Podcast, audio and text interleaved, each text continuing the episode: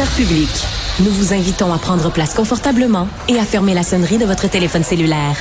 En cas d'incident, veuillez repérer les sorties de secours les plus près de vous. Bon divertissement. Un, deux, un, deux.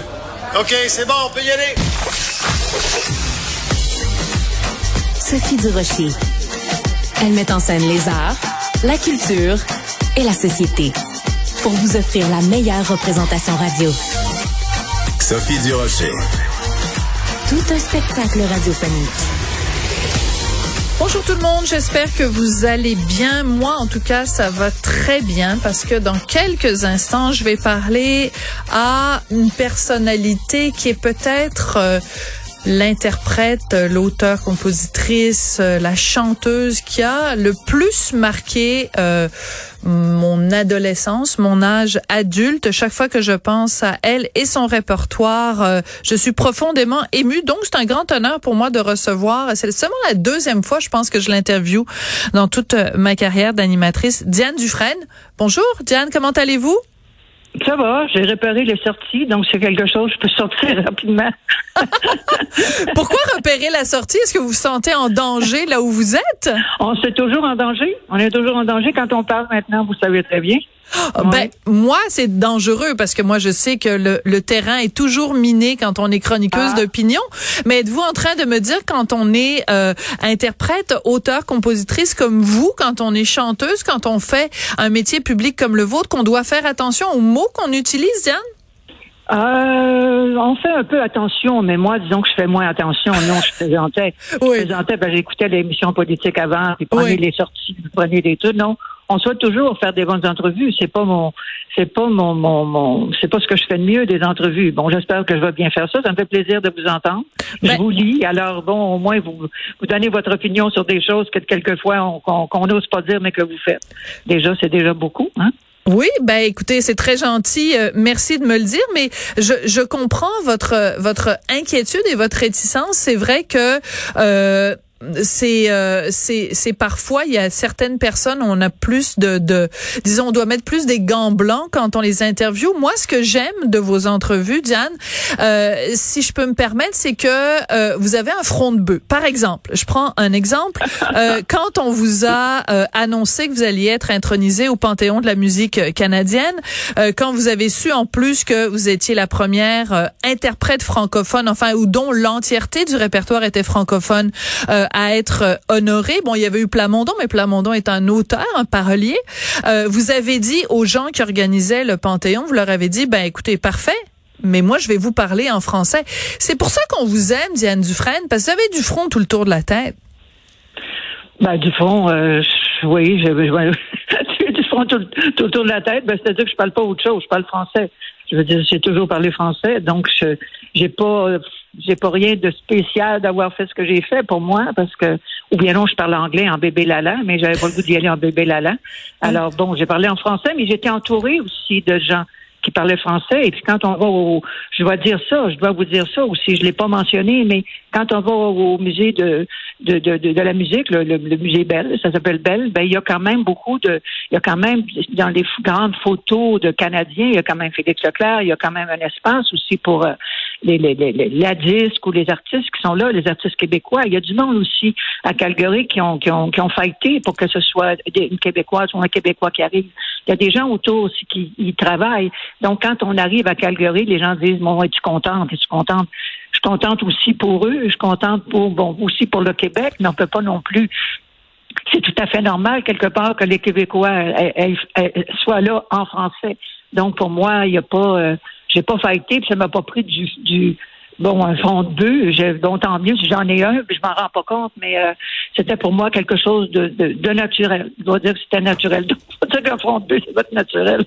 mais en même temps, c'est intéressant parce que euh, il y a plein de gens, euh, beaucoup, euh, de, enfin disons des gens de la, de la, nouvelle génération qui, eux, sont parfaitement bilingues, qui même chantent en anglais. Je pense entre autres à Charlotte Cardin, puis je respecte tout à fait ce choix-là.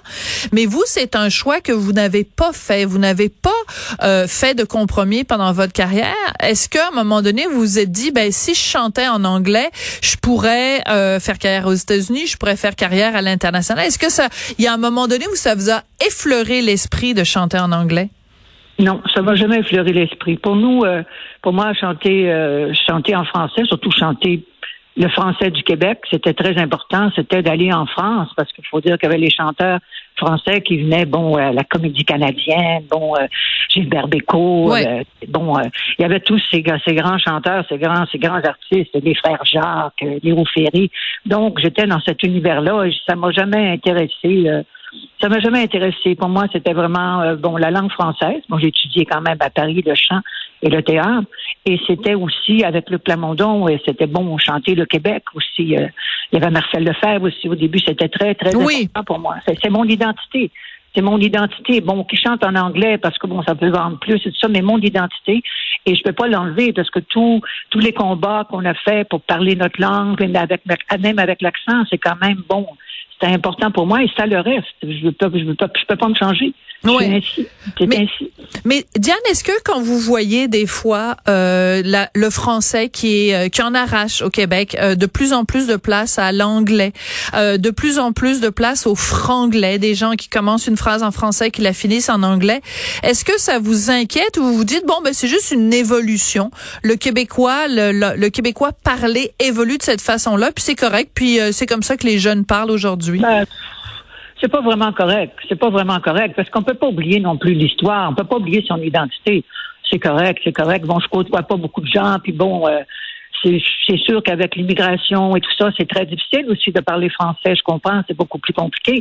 Non, c'est pas pour moi. Euh, c'est pas euh, s'il y a rien de correct là-dedans. Bon, c'est une évolution euh, ou la dévolution, elle aller, dans, à, plusieurs niveaux aussi, à plusieurs sujets, et pas seulement dans la langue, mais notre identité est celle-là. Puis on est fiers. Moi, je suis fière d'être québécoise. Je, veux la tenir jusqu'au bout. Je, je, je, vais avoir 80 ans dans un an. Je ne vais pas commencer à changer. Euh, on dit des mots anglais aussi. On était reconnus avec les, à parler français qu'on disait des mots week-end on était les premiers Québécois qui mettaient, bon, euh, notre langue, on mettait des mots anglais, mais on vit comme dit, comme disait Moustaki, mais euh, il disait, oui, mais vous chantez comme une Américaine. Euh, il disait, oui, mais elle dit en Amérique, on est des Américains de langue française.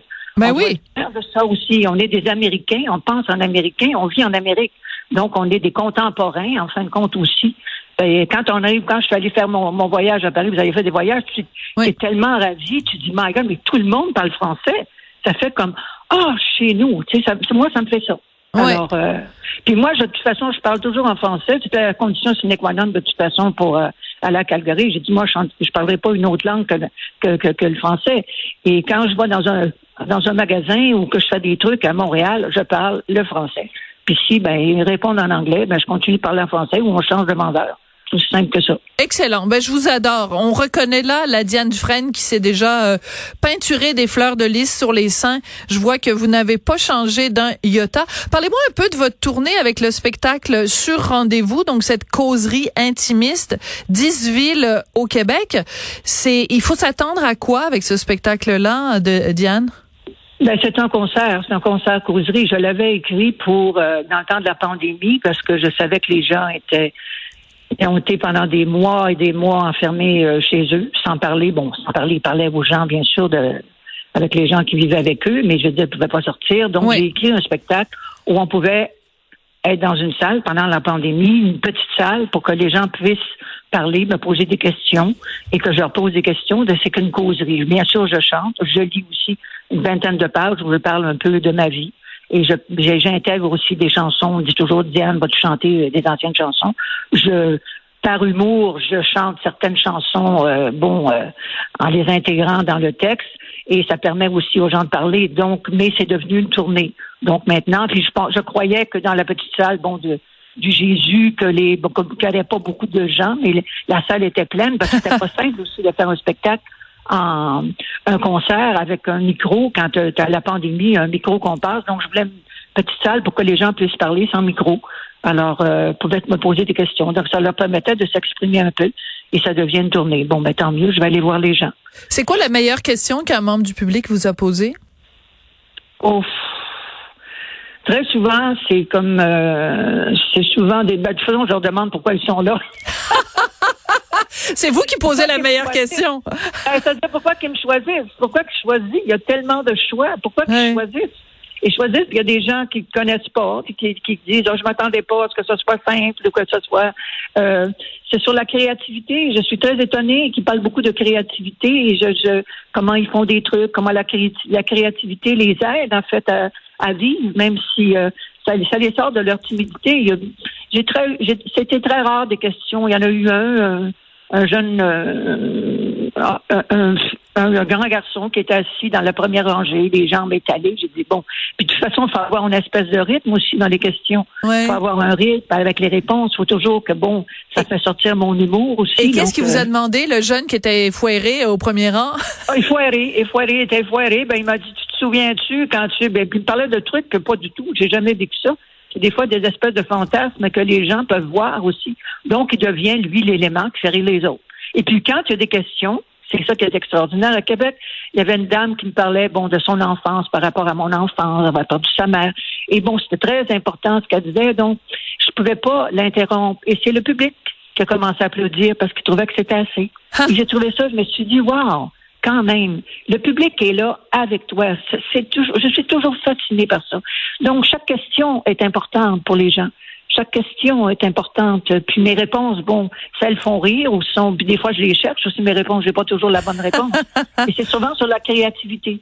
Parce que moi, je suis un pont. Hein. Je veux dire, je, moi, je me suis jamais considérée comme chanteuse. Moi, je suis un pont pour la créativité des gens qui peuvent. C'est une communication. C'est M. Vigneault qui m'avait dit, tu sais, Diane, c'est bien d'aller voir les gens, bon, chanter une chanson, t'applaudir. Mais de prendre le temps d'être avec les gens parce que c'est notre métier, c'est mon métier. Absolument. C'est un, plaisir pour moi, même si ça m'angoisse un peu, c'est un plaisir. Ben, il faut pas que ça vous angoisse trop parce que vous en avez quand même dix villes à faire. Et Diane, je vais vous quitter simplement en vous rappelant un petit souvenir. Il y a quelques années de ça, je vous avais interviewé pour les choix de Sophie et euh, on avait une passion et on l'a, j'imagine encore en commun pour Barbara et Barbara avait composé une chanson pour son public qui s'intitule Ma plus belle histoire d'amour, c'est vous. Ben, j'ai envie de vous le dire à vous, Diane Dufresne, ma plus belle histoire d'amour euh, créative, c'est avec vous. Je vous embrasse, puis bonne chance avec la tournée. Merci beaucoup. Bonne journée.